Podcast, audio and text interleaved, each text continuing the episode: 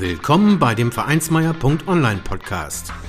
Vereinsmeier hilft dir, mit deinem Verein erfolgreich zu sein. Wir schauen, was erfolgreiche Vereinsarbeit ausmacht, welche Tipps und Tricks Erfolg versprechen und wie du mit deinem Verein Erfolg hast.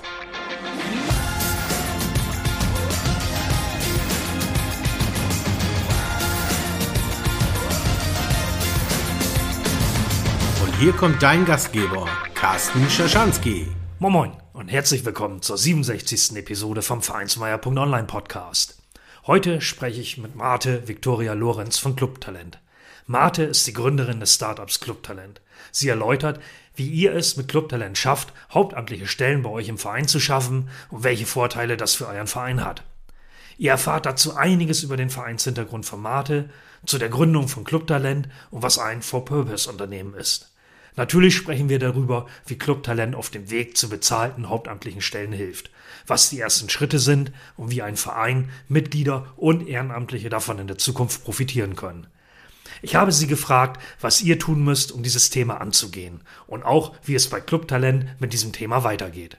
Darüber hinaus hat Martin noch wertvolle Tipps zu den Themen Transparenz und Kommunikation, Liquiditätsplanung und Großdenken dabei. Aber hört selbst. Auf ins Interview mit Marte von Clubtalent.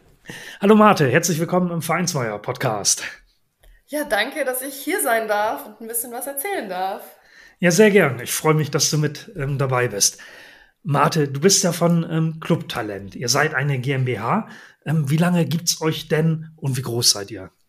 Ja, wir sind eigentlich sehr, sehr, sehr frisch. Also letztes Jahr gegründet, mitten in der Pandemie. Natürlich, so wie sich's gehört äh, losgelegt, äh, weil man dann ein bisschen mehr Zeit hatte oder ja, die Reiserei nicht mehr gehen konnte und dann hat man losgelegt mit Arbeiten und ähm, genau, und wir sind jetzt äh, drei Leute, äh, Merle, Lisa und ich, die das ganze Thema voranbringen, noch mit, natürlich noch mit ein paar Freiberuflern und hier und da Leute, die uns unterstützen. Ähm, genau, aber mit dem Ziel natürlich noch größer zu werden, ein Team aufzubauen, aber das ist so der aktuelle Status. Ja, ja, das ist natürlich ähm, für alle, die da loslegen, jetzt in der Pandemie kein einfacher Start. Ja, das kann ich gut verstehen. Das ist mit noch mehr Herausforderungen äh, verbunden, als die man in einem Startup eh schon hat, ja. Ja, also es ist definitiv herausfordernd, obwohl wir auch äh, viele Vorteile haben. Also auch bei den Vereinen merken wir auch jetzt schon, einige haben auch ein bisschen Geld angespart, weil man eben durch den Sportbetrieb keine Ausgaben hat oder haben auch einfach Zeit für Organisationsentwicklung weil der Spielbetrieb eben auch ausfällt gerade. Also es hat auch Vorteile. Es ist nicht mehr immer nur nachteilig, aber ja, es ist natürlich herausfordernd, ähm, wenn man so seine eigenen Ängste natürlich dann auch äh, mitspielen und mitschwingen und da jetzt nicht die optimalen Voraussetzungen hat. Aber ja, ich bin grundsätzlich ein Mensch, der eher so auf Herausforderungen aus ist. Von daher ist es genau richtig für mich. Ja, genau. Ähm, ja, du sprichst schon von dir als Mensch und da möchte ich dann doch für den Start natürlich auch noch mal eben fragen, ähm, wie bist du denn selbst zu Clubtalent gekommen? Ähm, Gibt es bei dir so einen Vereinshintergrund oder Werdegang? Ähm, ja, wie hat sich das Ganze eigentlich ergeben?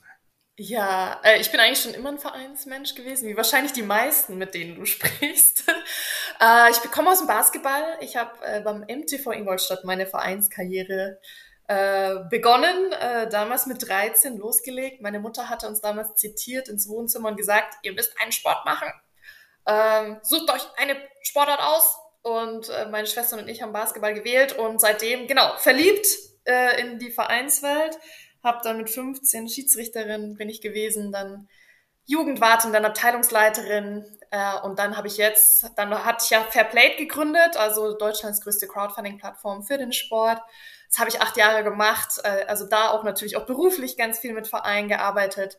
Und ähm, dort bin ich vor ein paar Jahren ausgestiegen. Dann habe ich äh, Türkim Sport Berlin Basketball gegründet, bin also wieder zurück in das Vereinsleben und da ist auch die Idee zu Clubtalent dann entstanden, weil ich mich gefragt habe, wenn Geld keine Rolle spielen würde, was würde ich eigentlich mit meinem Leben machen? Und was würde ich eigentlich am liebsten arbeiten? Und meine Antwort kam eigentlich wirklich sofort und die hat mich auch überrascht, weil ich komme ja eigentlich aus der Startup-Welt und das eigentlich meine Antwort war, dass ich am liebsten in meinem Sportverein arbeiten würde. Das hat mich ein bisschen überrascht. Und so kam es tatsächlich zu Clubtalent. Also Menschen zu ermöglichen, dass sie nicht nur nebenbei, äh, sondern auch wirklich Vollzeit in ihrem Lieblingssportverein arbeiten können auf der einen Seite und auf der anderen Seite habe ich natürlich bei der Gründung auch von Türkimspor Basketball gesehen, wie viel Potenzial wir liegen lassen, weil ganz, ganz viele Themen natürlich auch während der Arbeitszeiten stattfinden, zum Beispiel mit Schulen zusammenarbeiten, ähm, ganz viele Mitgliedergewinnungsmaßnahmen durchführen, mit anderen sozialen Organisationen arbeiten, äh, Crowdfunding-Kampagnen durchführen, Fördergeldanträge schreiben. Ganz, ganz viele Themen haben wir nicht geschafft, weil wir einfach natürlich das neben Vollzeitjob und Familie und sein eigenes Leben auch irgendwie auf die Reihe kriegen. Und so kam es zu Clubtalent. Also zu sagen, wir möchten eigentlich gern auch Hauptamt fördern und auch den Menschen und den Vereinen ermöglichen, ihr ganzes Potenzial dort zu entfachen. Äh, ja. Genau, das ist so ein bisschen der Hintergrund. Ja, genau. Ähm, da möchte ich natürlich einhaken. Ähm, du bist also quasi gründungserfahren zum einen und auch vereinserfahren. Ähm, da hast du ja wirklich schon einiges gemacht und hast dann natürlich auch ein gutes Gefühl dafür, ja, was so die Probleme in Vereinen sind. Wie kann man denn am besten beschreiben, was ihr als Unternehmen macht? Du hattest das ja gerade schon angeschnitten. Magst du das einmal erläutern? Ja, also ähm, an, als wir, als ich angefangen habe mit Clubs, also ich hatte erstmal so diese grobe Idee, ich möchte irgendwie ähm, Hauptamt äh, fördert oder in die Vereine bringen. Und das war erstmal eine grobe Idee. Wir haben dann ganz viel mit Vereinen auch Interviews gemacht, um herauszufinden, wie wir das am besten machen können. Und tatsächlich, ich, ich bin ja ein ganz großer Fan von Hilfe zur Selbsthilfe. Deswegen am Ende das Resultat war und ist auch, und es ist dann im März diesen Jahres entstanden, ein Coaching-Programm. Das heißt, wir begleiten diese Vereine oder die Vereinsvorstände, besser gesagt, auf diesem Weg von ich bin rein ehrenamtlich, äh, wir wursteln uns irgendwie, so wie es die Zeit halt hergibt, ähm, durch die Gegend und, und dann zu sagen, okay, nein, wir wollen das jetzt professioneller gestalten, wir wollen auch den Vorstand entlasten natürlich und, und einfach wachsen und, und den Verein zukunftsfähig gestalten. Und äh, da begleiten wir sie hin, denn ganz viele Vereinsvorstände, so hast du es ja auch schon gesagt, ähm, äh, weil du meintest, ich bin äh, gründungserfahren, aber ganz viele sind es eben nicht. Und da zu sagen, da habt, habt ihr jemanden an der Hand, der euch an die Hand nimmt, der euch begleitet, der diesen Weg mit euch mitgeht, sodass ihr auch eine gewisse Sicherheit habt oder die Vereine eine gewisse Sicherheit haben, dass sie das auch umsetzen können, weil da natürlich auch Geld eine Rolle spielt und auch die Finanzierung eine Rolle spielt. Und das machen wir. Also wir begleiten die Vereine neun Monate professionell dabei mit einem Programm, wo wir wirklich Schritt für Schritt eine Anleitung haben, die wir dann gemeinsam zusammen umsetzen in den Vereinen, sodass wir dann äh, dieses Hauptamt einführen können. Da komme ich gleich natürlich auch noch mal drauf zu sprechen, ähm, wo wir jetzt gerade bei euch als Unternehmen sind. Wenn man bei euch auf der Webseite ist, das ist ja äh, clubtalent.org und Club schreibt sich damit K, dann sieht man, ihr seid als Unternehmen ein For-Purpose-Unternehmen. Ich glaube, mit dem Begriff kann vielleicht nicht so jeder was anfangen. ja. Was ist denn das genau und was macht das aus? Ja, das ist, wir sind da, also man sagt ja auch Social Enterprise, Social Entrepreneurship, Sozialunternehmertum. Also da gibt's einige Begriffe, die sich jetzt äh, herausgefiltert haben. Und ein For-Purpose-Unternehmen, also es gibt ja normalerweise Non-Profit oder For-Profit.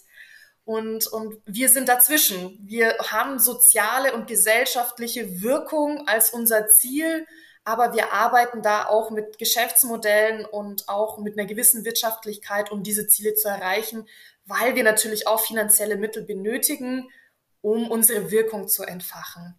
Und das steckt immer, steckt ein bisschen hinter diesem Begriff for purpose, weil man sagt, man ist weder Non-Profit noch ist man For-Profit, man ist einfach dieses dazwischen, man versucht beides zu vereinen, man sagt ja auch Sinn und Gewinn zu vereinbaren als Firma, und das ist lustigerweise, ist ja auch das, was wir mit Clubtalent auch wollen, dass die Menschen sich nicht entscheiden müssen, entweder ich mache was Sinnvolles oder ich verdiene Geld. Das ist ja eine, ein Konflikt, in dem sich ganz viele Menschen befinden.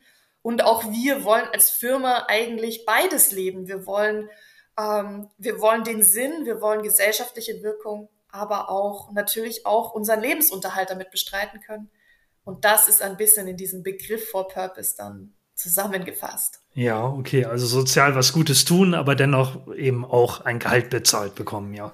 Genau, und, und vielleicht noch wichtig dazu wissen, äh, es gibt ja auch, also das hat ja auch am Ende auch mit dem Eigentum dann zu tun, denn bei GmbHs weiß man ja auch, die sind eigentlich in Privateigentum, ne? die gehören immer jemandem, in dem Fall gehört die GmbH äh, meiner Wenigkeit.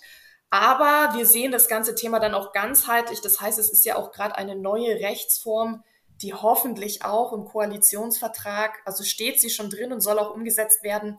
Und es gibt diese neue Rechtsform, die sich auch Purpose Company oder Verantwortungseigentum nennt. Und das heißt, die Firma kann dann nicht mehr verkauft werden, ähm, kann nicht vererbt werden und die Gewinne müssen reinvestiert werden. Also es hat dann schon einen sehr starken Vereinscharakter, nur dass es eben kein Verein ist sondern von der Rechtsform her eine GmbH. Also da ist dieser ganze, das, das ist sozusagen ganzheitlich, versuchen wir da diesen äh, Weg zu gehen, der eben die Mischung aus beidem ist. Ja, super. Das hört sich spannend an. Ähm, wer da nochmal nachgucken will auf eurer Webseite, erläutert ihr das auch so ein bisschen genau, welche sozialen Punkte das auch ausmacht und ja, was ihr euch da auch für Richt- und Rahmenlinien gesteckt habt. Von daher, ähm, wen das also tiefer interessiert, der kann da dann auch nochmal nachgucken, was es denn für euch konkret da auch heißt an der Stelle. Genau. Bei euch geht es ja darum, den Verein zu helfen, Hauptämter zu schaffen. Ja. Ja, du hast ja schon beschrieben, ah, ein Verein würde vielleicht gerne mehr machen, ein Verein will man immer gerne mehr machen, man hat aber wenig Zeit, man muss vielleicht seinem Hauptjob eben auch nachgehen und sein Geld verdienen. Ähm, dann hat man die Idee, will mit der Schule zusammenarbeiten, hat aber gar nicht die zeitlichen Möglichkeiten. Ja, von daher will ich mal noch mal fragen, also das deutet das ja schon so ein bisschen an. Warum ist das so wichtig, Hauptämter zu schaffen und welche äh, Vorteile hat der Verein dadurch aus eurer Sicht?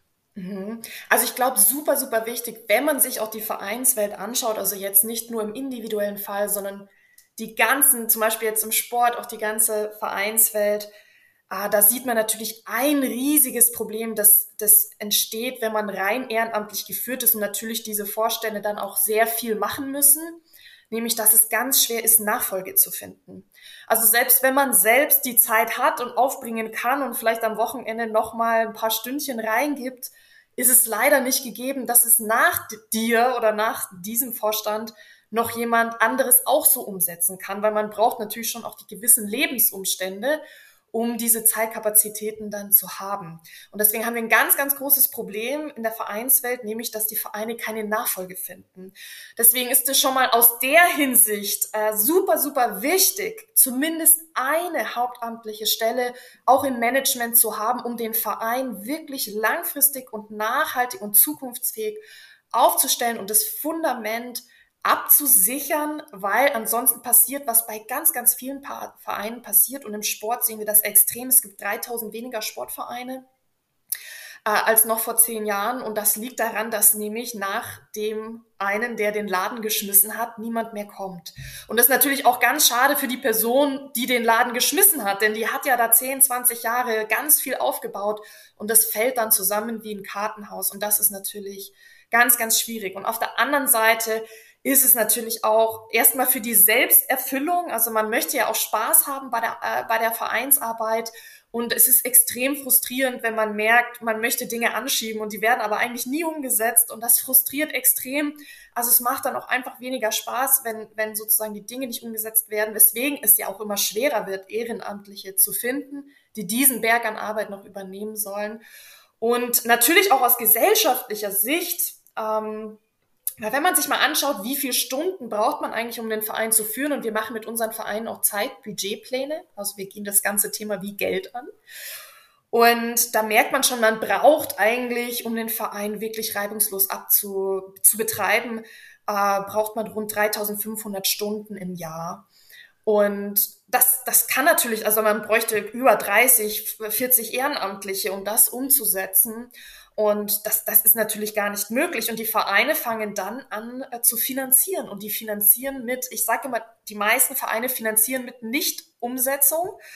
Das heißt, sie machen die Sachen einfach nicht, die eigentlich gesellschaftlich wichtig wären. Und das sehen wir beispielsweise auch im Sport, dass eben, ja, für uns, ich komme übrigens extrem aus dem Sport, deswegen bin ich gerade so sportfokussiert. Mhm, ja. aber, ähm, aber da sehen wir zum Beispiel, dass 25 Prozent der Vereine keinen Kinderschutz betreiben. Äh, ganz viele Vereine sind in der Kinder- und Jugendarbeit gar nicht so stark aktiv, können eben keine Schul-AGs anbieten, können nichts für Behinderte machen, äh, können Integrationsarbeit gar nicht richtig betreiben. Also diese Gesell das, weswegen ja viele an den Start gehen. Also wenn wir Visionsarbeit mit unseren Vereinen machen, dann steht da immer drin, die wollen für Benachteiligte, die wollen die zusammenbringen, wir wollen den Zusammenhalt stärken, für Kinder und Jugendliche was machen. Und dann, wenn man sich guckt, was sie eigentlich machen, dann ist es Sportbetrieb und war's, weil mehr kriegt man nicht hin.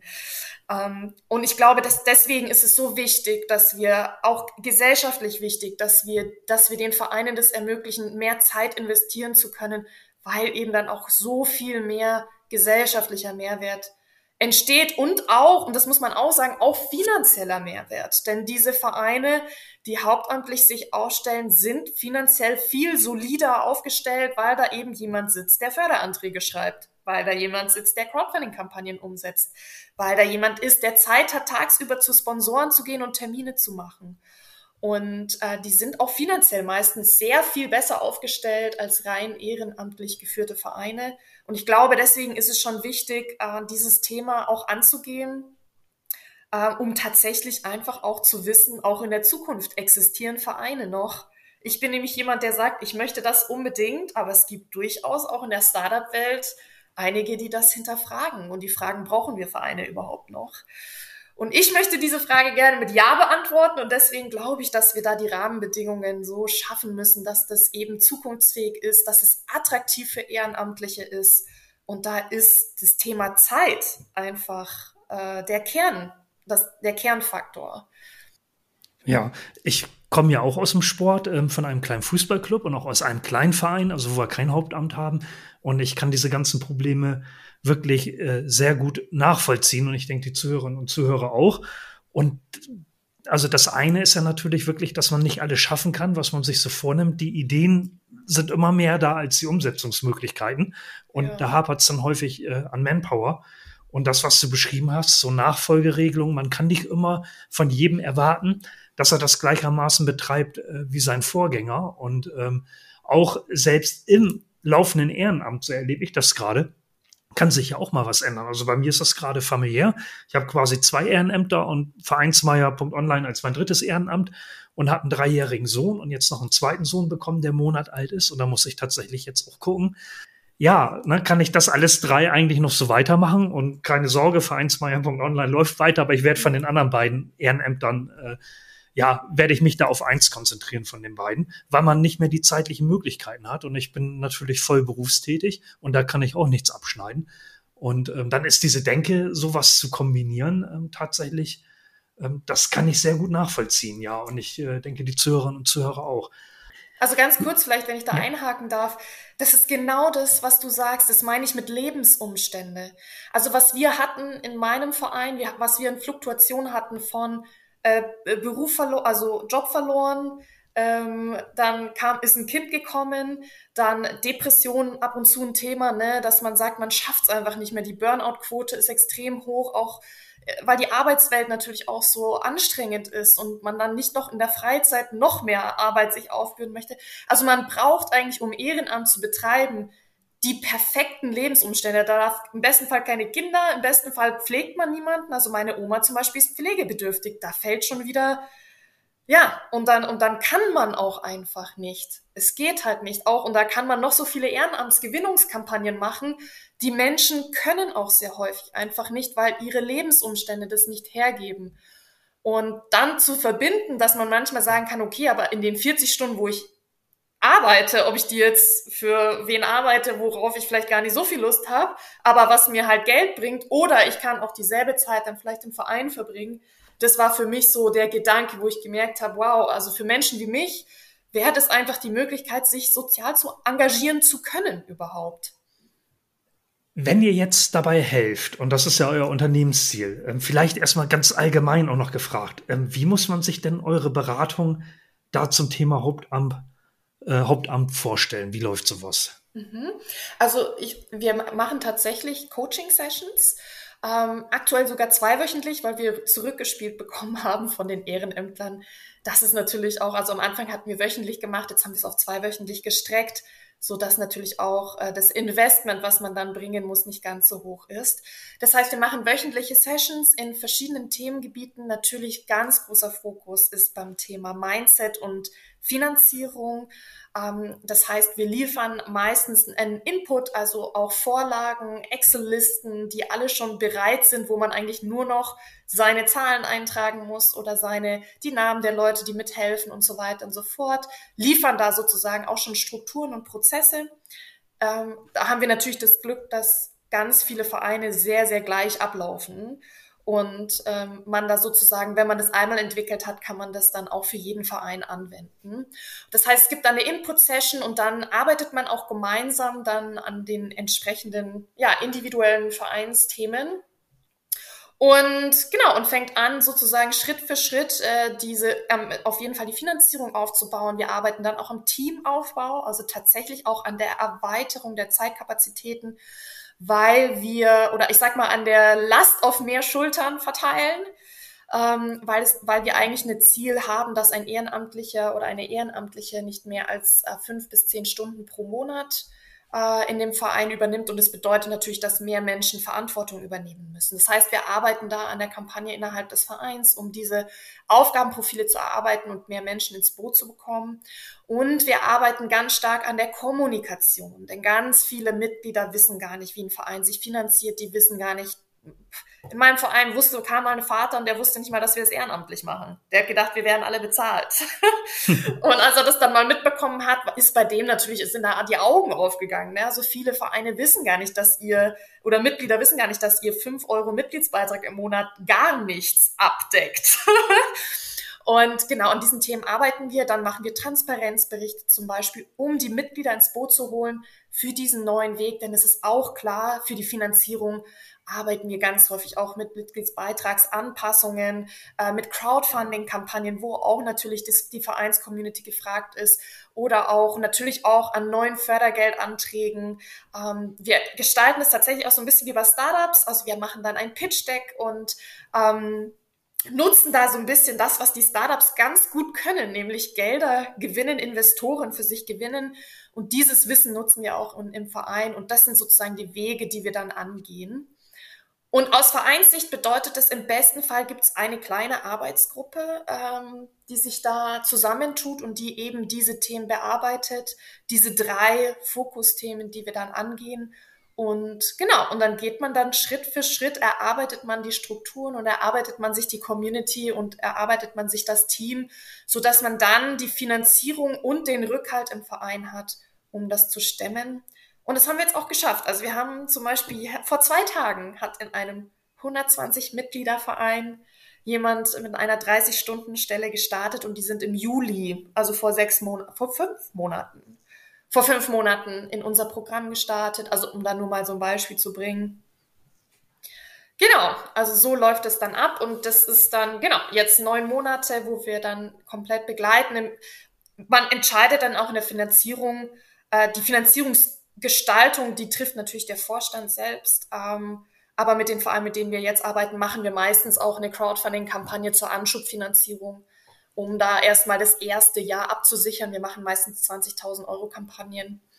Und weil da hat man zumindest mal für eine Teilzeitperson schon mehr oder weniger ein Jahr abgesichert. Das ist immer ganz gut. Und, und schaut dann, in welchen anderen, von welchen anderen Quellen kann man da noch zusätzliche Gelder äh, bekommen. Ja, ähm, also jetzt habt ihr gesagt, ihr macht Coaching-Sessions, ihr habt Strukturen, Prozesse liefert ihr, äh, helft beim Team und der Kommunikation. Und was ich ganz spannend finde, also ab mit 120 Mitgliedern hat man es quasi da schon geschafft, äh, eine 30-Stunden-Stelle zu schaffen. Ähm, Nochmals draufschauen, was da die Erfolgsfaktoren sind, um das hinzubekommen. Ähm, ich habe jetzt schon rausgehört, also Finanzen ist natürlich ein Thema. Das kann man sich denken, denn derjenige soll ja auch bezahlt werden für die Arbeit. Ja, du hast es eine andere schon angeschnitten, aber ich, wenn ich jetzt rausgehört habe, Finanzen ist das Hauptthema, ja? Ja, also grundsätzlich hängt alles zusammen. Äh, man braucht natürlich eine Community und man braucht ein, ein Team, um die Finanzierung stemmen zu können. Aber natürlich ist, sind, ist die Finanzierung ein Dealbreaker. Also wenn man kein Geld hat, wird es keine hauptamtliche Person geben. Aber wie gesagt, die Finanzierung hängt natürlich oder auch Mitgliedergewinnung. Also man finanziert ja auch über, indem man neue Mitglieder gewinnt, beispielsweise. Und das hängt ja dann alles miteinander zusammen. Deswegen gehen wir das immer ganzheitlich an, aber natürlich mit dem Ziel, dann, dass die Finanzierung vorhanden ist, auch für im besten Fall für zwei Jahre vorhanden ist, damit man da ganz in Ruhe ähm, dort den Start äh, machen kann, gestalten kann. Ja, interessant. Also man kann sich schon vorstellen, ähm, dass man natürlich auch so ein bisschen mit einrechnen kann, wenn man jetzt dieses Hauptamt geschaffen hat und mehr schafft als Verein, äh, dass das natürlich auch so ein Stück dann refinanziert, ja. Absolut. Also es entsteht, also kann es auch wirklich, äh, man sieht es auch ein bisschen an den Google-Bewertungen, die ja unsere Vereine uns auch geschrieben haben, dass es zu einer immensen Aufbruchsstimmung in dem Verein kommt und sich auf einmal Türen öffnen, von denen man niemals gedacht hätte, dass da überhaupt eine Tür ist. Und auf einmal ist da eine und die steht auch noch offen. Also es kommen dann manchmal auch Sponsoren auf einen zu, weil man so, weil man das nach außen kommuniziert und du meinst auch, was wirklich wichtig ist. Ich glaube sogar nicht unbedingt, dass es die Finanzierung ist. Deswegen hat auch unser Verein mit 100 Mitgliedern diese Finanzierung geschafft. Ich glaube, dass es die Vision ist, dass man dass man den Glauben hat, wirklich etwas Großes erreichen zu können und das auch kommuniziert und diese Energie, die bringt man nach außen und das steckt an. Das ist ein bisschen, wir, wir kennen es ja jetzt gerade so ein bisschen aus der Zeit gerade, also es ist wie ein Virus, der steckt an und die Energie verbreitet sich und dann kommen auf einmal alle aus ihren Löchern gekrochen und wollen mitmachen. Und, und genau das ist es. Es geht immer darum, wo will man hin? Nicht wo ist man gerade. Sonst würde dieser 100-Mitglieder-Verein garantiert kein Hauptamt einstellen. Aber der stellt Hauptamt ein, weil die ganz große Ziele haben. Und die wissen, diese Ziele können sie nur mit Hauptamt erreichen und deswegen gehen sie diesen Schritt. Und es geht immer so ein bisschen darum zu gucken, ja, auch zu träumen, zu wagen, sage ich mal. Ja, und schön ist auch, hast du ja auch angedeutet, es scheint ja dann schon ein paar Lösungswege zu geben, die womöglich schon immer da gelegen haben, die man aber erst entdeckt, ähm, oder auch Hilfe, die man erst bekommt, wenn man eigentlich sagt, ne, man macht jetzt was, nämlich dieses Hauptamt, und dann kommen auf einmal Leute und sagen, ja prima, da kann ich euch dabei helfen, ne, genau. ähm, die man genau. sonst gar nicht aktiviert hätte, womöglich. Ganz genau. Also das hast du richtig äh, umschrieben. genau ja. das passiert. Und das, da braucht man natürlich ein bisschen Vertrauen. Äh, Vertrauen, dass, dass sich das auch passiert und Vertrauen in sich selbst auch, dass man da natürlich umgehen kann mit den neuen mit den Veränderungen, die dann natürlich anstehen. Mhm. Jetzt hast du ja schon beschrieben, quasi worauf zu achten ist, worauf ihr achtet, was ihr auch mit den Vereinen da zusammen macht. Was muss denn ein Verein tun? Ähm, du sprachst da schon von neun Monaten und so weiter. Was muss denn ein Verein tun, wenn er das Thema mit euch zusammen angehen will? Mhm. Ähm, also ich habe schon gesagt, über clubtalent.org erreicht er euch. Ähm, ja, aber was, was muss er denn tun, wenn er auf euch zugeht und was sind die ersten Schritte? Ja, also im besten Fall erstmal bei uns melden. Normalerweise machen wir zwei Gespräche. Erstmal mit der Person, die ähm, die Idee dazu hat. Also es gibt normalerweise immer einen Treiber oder eine Treiberin im Verein, die das, die das hört und dann so, oh, das hört sich toll an, das wäre auch cool für uns. Dann normalerweise sprechen wir mit der Person, um so ein bisschen schon mal die Hintergründe äh, so herauszufinden. Und dann spricht man normalerweise auch nochmal mit dem Vorstand natürlich, weil der ist ein Entscheidungsträger und es sollen ja alle im Boot sein. Wir arbeiten auch nur mit Vereinen, die einen sozialen Auftrag haben. Also für uns ist es auch ein Filterprozess. Ähm, wir wollen nur mit Vereinen arbeiten, die Jugend und Kinderarbeit machen, die sich für Integration, Inklusion und für benachteiligte Mädchen natürlich einsetzen. Ähm, und wir wollen auch nur mit Vereinen zusammenarbeiten, wo der komplette Vorstand dahinter steht. Deswegen, genau, sprechen wir dann meistens auch nochmal mit dem Vorstand, um wirklich alle Bedenken auch aus dem Weg zu räumen und alle Ängste, die natürlich auch entstehen können, wenn man so etwas Neues angeht und äh, so dass man da ähm, dass man da sozusagen auf, auf sich gut fühlt dabei. Ne? Also wenn man jetzt mehr oder weniger in einer Panikzone ist, dann macht es natürlich keinen Spaß und das soll nicht passieren. Ich empfehle dann auch immer ähm, grundsätzlich, auch um zu wissen, ist das überhaupt was für mich? Wir haben so einen, einen Blogartikel, wo man drin steht, ähm, wie kann ich mich dafür entscheiden? Ähm, Hauptamt machen, ja oder nein? Das ist ja, da steht man dann so ein bisschen im Scheideweg und denkt sich, äh, soll ich oder soll ich nicht? Also ich kann da mehrere Wege empfehlen. Und die eine Weg ist da zum Beispiel erstmal auch aufzuschreiben, was kostet es uns, Hauptamt einzuführen, also natürlich finanzielle Mittel und vielleicht auch ein Onboarding, ne? also die Person muss vielleicht auch betreut werden. Und auf der anderen Seite einfach auch mal aufzuschreiben, was kostet es uns, es nicht zu tun. Also was für Dinge werden gerade nicht umgesetzt? Ist es vielleicht auch nervig, mit den unbezahlten Leuten die ganze Zeit äh, zu kommunizieren, weil man Dinge nicht umgesetzt bekommt und so weiter und so fort. Also das mal gegenüberzustellen und dann auch zu wissen, welchen Preis bin ich bereit zu bezahlen. Äh, das kann ich sehr empfehlen. Und dann kann ich wirklich sehr empfehlen, erstens mal die eigene Zeit zu erfassen, um herauszufinden, wie viel Zeit gebe ich eigentlich gerade dem Verein, denn viele wissen das gar nicht. Ähm, wir haben einige Vereinsvorstände, die dann sagen, oh, da habe ich gemerkt, äh, ich mache hier 20 Stunden die Woche. das ist vielleicht ein bisschen viel. Vielleicht sollte davon auch was abgegeben werden. Und äh, ich kann auch sehr empfehlen, unbedingt euch mit Vereinen auszutauschen, die es schon gemacht haben. Also die Hauptamt schon eingeführt haben, um da einfach diese Ängste, oh mein Gott, und das kann schief gehen. Und wenn man aber mit ganz vielen Vereinen spricht, die es gemacht haben, die können einem dann auch einfach sagen, nee, bei uns ist alles gut gegangen. Oder die können einem auch sagen, hey, das würde ich dir als Tipp mitgeben, das ist bei uns schief gegangen. Äh, besser du machst den Fehler nicht. Ähm, genau, also das kann man schon zur Vorbereitung machen, damit man auch sicher ist, wenn wir den Weg gehen, äh, dass man da auch so ein bisschen Sicherheit hat. Jetzt heißt unser Programm aber auch Hauptamt Ready. Das heißt noch nicht, man muss nach den neun Monaten jemanden einstellen. Es kann auch sein, dass es ein neunmonatiger Evaluationsprozess ist, wo man nach neun Monaten herausfindet, es klappt. Vielleicht findet man aber auch nach neun Monaten heraus, es klappt nicht ist es dann einfach aus meiner Sicht, und ich bin ja auch aus der Startup-Welt, gut, es zumindest mal angegangen zu sein und gemacht zu haben. Denn ganz viele Dinge merkt man natürlich oder weiß man erst, wenn man sie gemacht hat. Ansonsten glaubt man immer nur. Deswegen fängt ganz häufig bei Menschen äh, ein Satz immer mit Ich glaube oder Ich glaube nicht an. Und aus diesem Glauben Wissen zu machen, das ist, glaube ich, das glaube ich, das ist, äh, meine ich, sage ich, das, ähm, das Wichtigste, um da ja, Sicherheit zu bekommen und, und einfach zu wissen, was passiert. Ja, ganz interessant finde ich dabei vor allem die Frage, äh, was kostet es, es nicht zu machen? Ne? Das ist ja ganz wichtig, also dass man da auf der äh, Soll- und Haben-Seite einmal gucken muss und ähm, ja, ganz spannend. Ähm, ja, man, man, man denkt manchmal, dass der Status quo einen nichts kostet, aber das ist, man hat ja immer Nachteile. Also jede Lebenssituation, äh, auch im Privatleben natürlich, ob ich selbstständig bin oder angestellt bin, das hat ja immer Vor- und Nachteile. Es gibt ja keine perfekte, ähm, keine perfekte Situation. Und da einfach mal sich auch bewusst zu werden, also ich sage immer auch zu unseren ähm, Vorständen, es geht immer um Bewusstsein, dass ihr eine bewusste Entscheidung dafür oder dagegen trefft, aber im besten Fall, weil ihr alle Informationen habt.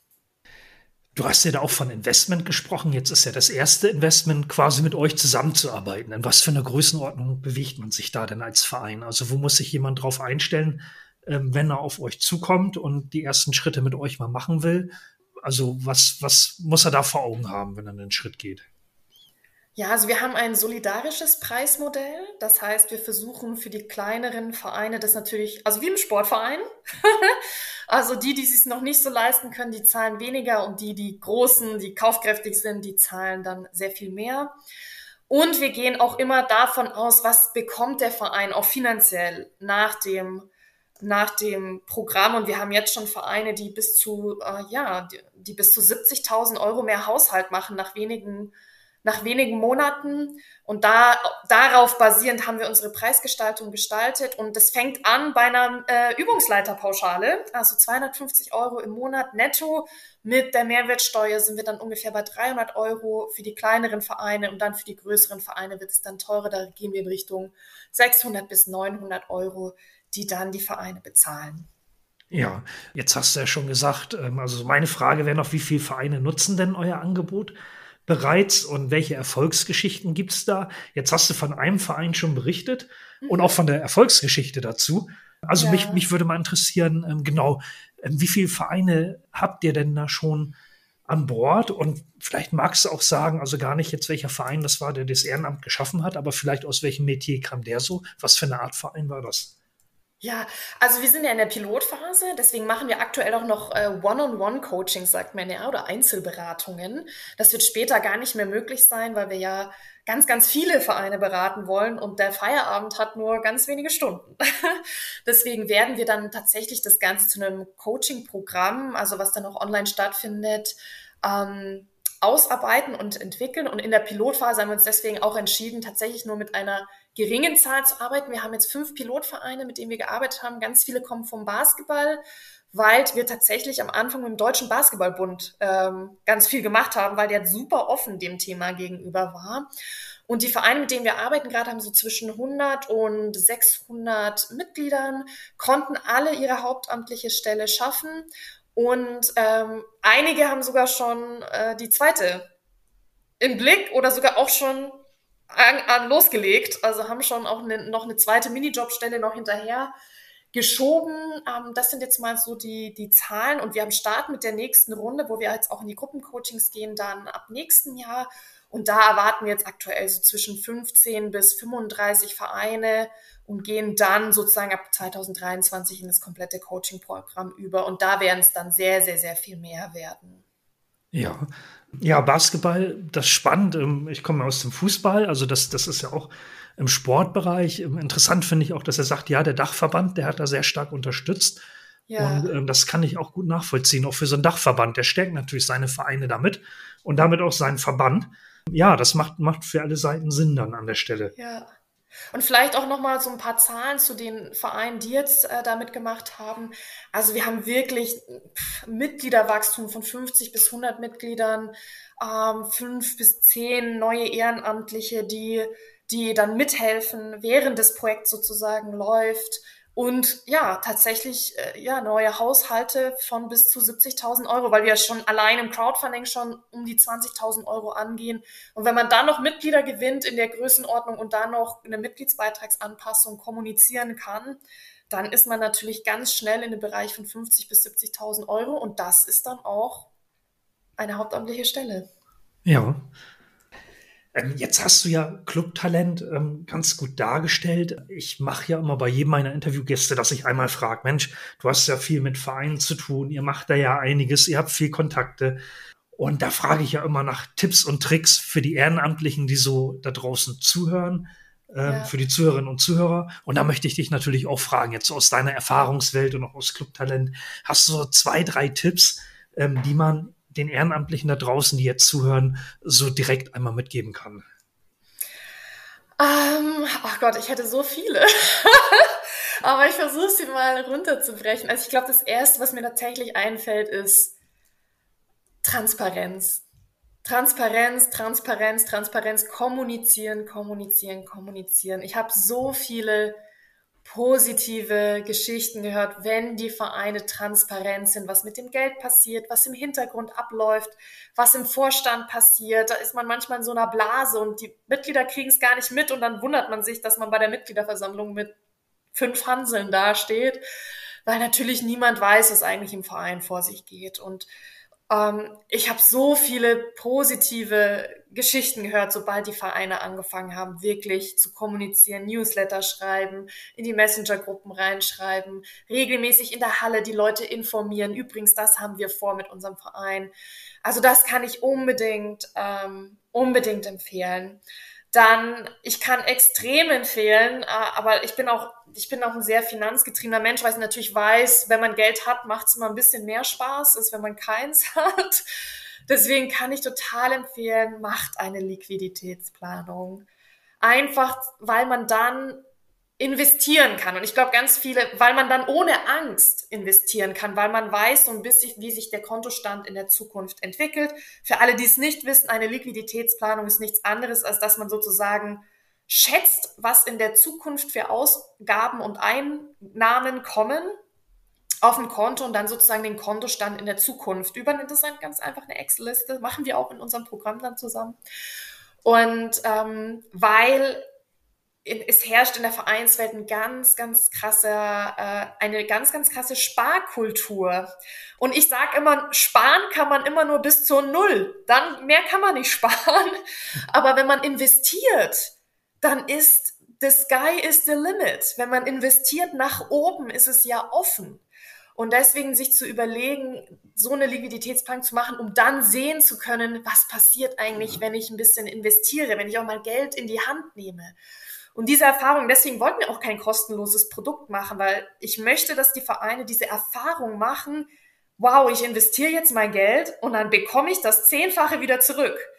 Und äh, dass es sich lohnt zu investieren. Ich glaube, das würde ich noch mitgeben. Was würde ich noch mitgeben? Transparenz, Kommunikation, Finanzen. Ich glaube auch manchmal so ein Micromanagement nicht zu machen. also ich meine, glaube, man hält sich auch manchmal an so Kleinigkeiten auf und da sind auch häufig Befindlichkeiten natürlich, die man, die man, die man dann hat, aber wirklich das große Ganze immer im Blick zu haben und sich nicht aufzuhalten mit den kleinen Kleinigkeiten, wo man dann in Konflikte kommt, sondern wirklich immer das große Ganze im Auge zu behalten und groß zu denken. Also ich habe vorhin habe ich was gehört, das fand ich sehr spannend. Da hat eine gesagt, du, du stellst dir jetzt einfach mal dein ideales Leben vor, ja, das malst du dir aus in deinem Gehirn, dann verdoppelst du das, das stellst du dir nochmal vor in deinem Gehirn und dann verdoppelst du das nochmal. Und so, das ist das, wo du eigentlich hinkommen kannst. Und ich glaube, das nochmal so mitzugeben, so, ne, was, was kann ich mit mhm. einem, meinem Verein eigentlich alles schaffen? Also auch mit unseren Vereinen, ich sag bei denen allen, ihr, also ihr baut natürlich eure eigene Halle irgendwann. Ist ja ganz klar. Also, äh, dass man auch wirklich so, wirklich sich öffnet, den Horizont öffnet, weil diese Vision, diese Größe, das ist auch das, was die Menschen anzieht. Die wollen Großes, die wollen, auch jeder Ehrenamtliche will Return on Investment auch wenn es nur Zeit ist und wenn es Ehrenamt ist, die wollen mit ihrer Zeit etwas bewirken. Die können auch zu Hause auf dem Sofa sitzen und Netflix gucken in der gleichen Zeit. Das heißt, die Menschen wollen etwas bewirken und die wollen, dass die Stunde, die sie einsetzen, eine bestmögliche Wirkung erzielt. Und mit solchen Visionen kann man einfach die Menschen begeistern. Und das hilft natürlich extrem, wenn es darum geht, auch Ehrenamtliche zu gewinnen, Geldgeber zu gewinnen und für sich selbst auch seine, seine Träume zu erfüllen. Ähm, das würde ich gern noch so mitgeben. Ja, sehr gut, tolle Tipps. Also Transparenz und Kommunikation, nachvollziehbar, Liquiditätsplanung, ähm, sich das einmal vor Augen zu führen, damit man wirklich auch planen kann und groß denken, ähm, das große Ganze im Auge behalten. Ja, das ist sehr nachvollziehbar und auch ein guter Tipp. Und ich sage an der Stelle eigentlich auch immer, ähm, das hat eine weise Person mal von sich gegeben und das ist ja auch in der Tat so. Man überschätzt zwar regelmäßig, was man in so einem Jahr schaffen kann, aber man unterschätzt häufig, was man in zehn Jahren schaffen kann. Absolut. Ja? Für das Jahr nimmt man sich zu viel vor und für die zehn Jahre vermutlich zu wenig, häufig genug. Ja. Und ähm, ja, da schließt sich meine Frage auch so ein bisschen noch an, meine letzte Frage eigentlich an der Stelle, so auf euch bezogen, Clubtalent. Du hast ja schon so dargestellt, ähm, was ihr dann ab Januar quasi machen wollt. Ja, und äh, vielleicht mal auf das Jahr oder auch die zehn Jahre gesehen. Wie geht's denn bei euch weiter? Also wie ist eure Zukunftsvision und wo seid ihr denn in zehn Jahren vielleicht?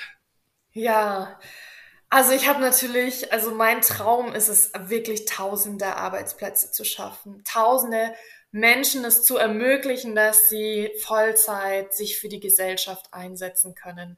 Das ist ein Traum und äh, ich, ich hoffe auch, dass wir dorthin kommen. Ich hoffe es nicht nur, ich tue alles dafür, auch entsprechend die Ressourcen ähm, entsprechend zu gestalten, dass wir, dass wir das auch erreichen können in den nächsten fünf bis zehn Jahren. Ich meine, die Vereinswelt hat 600.000 Vereine ich glaube, dass es auf jeden Fall möglich ist, ähm, dass ganz, ganz, ganz viele Menschen in Deutschland und ich glaube auch, dass ganz viele Menschen im Herzen sich für die Gesellschaft einsetzen möchten, auch Vollzeit und hauptberuflich. Und dass wir diesen Menschen diese Möglichkeit geben, das ist tatsächlich ja, so ein, ein großer Traum von mir. Und wir haben ja jetzt dieses Coaching-Programm und, und ähm, oder bauen es jetzt auf. Also wir starten ja mit den Gruppencoachings dann nächstes Jahr und dann gehen wir in ein Online-Programm über aber mein Traum ist es da natürlich auch noch, die Finanzen, äh, die Vereine auch finanziell zu unterstützen. Denn anders als in der Wirtschaft, in der Wirtschaft bei Unternehmen ist es ja so, da hat man Banken, da hat man Business Angels, Investoren, da gibt's Förderprogramme vom Bund, dass Gründer ihre Firma zum Wachsen bringen. Anschubfinanzierung gibt es dort und in der Vereinswelt gibt es das einfach irgendwie Fast gar nicht. Also da, da müssen ja immer die Ehrenamtlichen investieren, indem sie noch mehr Zeit reinstecken. Und da beißt sich natürlich manchmal die Katze in den Schwanz. Deswegen ist es mein Traum, tatsächlich noch so eine Art Impact-Investing-Fonds aufzubauen, der in Vereine investiert, der diese Anschubfinanzierung zur Verfügung stellt. Und das würde ich dann gerne, also ich habe es jetzt mal so ab 2025 eingeplant, dass wir auch schauen, dass wir Förderprogramme auf den Markt bringen, die die Vereine dann auch finanziell unterstützen, dabei Hauptamt einzuführen. Wir haben jetzt schon eine Aktion, also mit Fairplay äh, zusammen äh, haben wir eine Förderaktion, wo man jetzt schon bis zu 5000 Euro Zuschuss bekommen kann, wenn man eben über Crowdfunding seine hauptamtliche Stelle finanziert. Also gerne da auch mal reinschauen, fairplay.org slash Clubtalent. Also wir haben da schon angefangen bei diesem Thema Förderung, aber das ist natürlich auch mein Ziel und da auch politische Lobbyarbeit dann auch zu betreiben und zu sagen, das ist auch ein bisschen die Verantwortung auch von der öffentlichen Hand, die Vereine dabei zu unterstützen, wenn sie diese, diese Veränderungen angehen, die ja, von der ja am Ende alle profitieren. Und deswegen macht es natürlich auch Sinn, wenn alle da mittragen und ihren Beitrag leisten. Genau, also da möchte ich auf jeden Fall noch hin und du hörst es auch schon. Das heißt, wir möchten dann nicht nur bei, bei der Beratung und ähm, bei der Finanzierung bleiben, sondern dann tatsächlich auch gucken, was können wir politisch tun, dass mehr, mehr Gelder auch einfach den Vereinen zur Verfügung stehen, weil gerade sehen wir es ja häufig, dass es eher weniger wird. Ähm, aber ich glaube vor allen Dingen mit der Wirkung und dem gesellschaftlichen Mehrwert, den die Vereine und auch die Ehrenamtlichen da betreiben, sollte es eigentlich eher gegenteilig sein. Deswegen möchten wir da auch noch mehr, noch mehr Lobbyarbeit dann ähm, betreiben, vor allen Dingen, wenn es um das Thema Hauptamt geht und Finanzierung geht, äh, dass man da einfach noch der Politik ein paar Beispiele liefert, wieso es sich lohnt, dort auch noch äh, weiter reinzugehen. Ja, danke für die äh, Darstellung. Den Link zu euch und auch zu der Fördermöglichkeit, den poste ich dann auch gerne in den Show Notes. Und ähm, ja, möchte mich bedanken für das wirklich hochinteressante Gespräch und drück euch die Daumen, ja, dass sich das wirklich so alles ähm, verwirklicht und drück vor allem auch den Verein die Daumen, ähm, denn die davon ja profitieren und dadurch gestärkt werden. Und ähm, ja, finde es echt super, dass ihr da eine Möglichkeit aufzeigt zu wachsen, alles auf ein stabileres Fundament zu stellen. Und bedanke mich, Marte, für das tolle Gespräch. Ja, danke nochmal, dass ich hier sein durfte. Sehr gern. Da wünsche ich euch alles Gute. Danke. Vielen Dank, dass du den Vereinsmeier.online Podcast gehört hast. Wenn es dir gefallen hat, hinterlasse doch eine 5-Sterne-Bewertung oder markiere Vereinsmeier.online bei Facebook, Twitter, Instagram oder Steamit mit einem Gefällt mir. Vielen Dank für deine Unterstützung. Und höre gern wieder rein, wenn es darum geht, in und mit deinem Verein erfolgreich zu sein.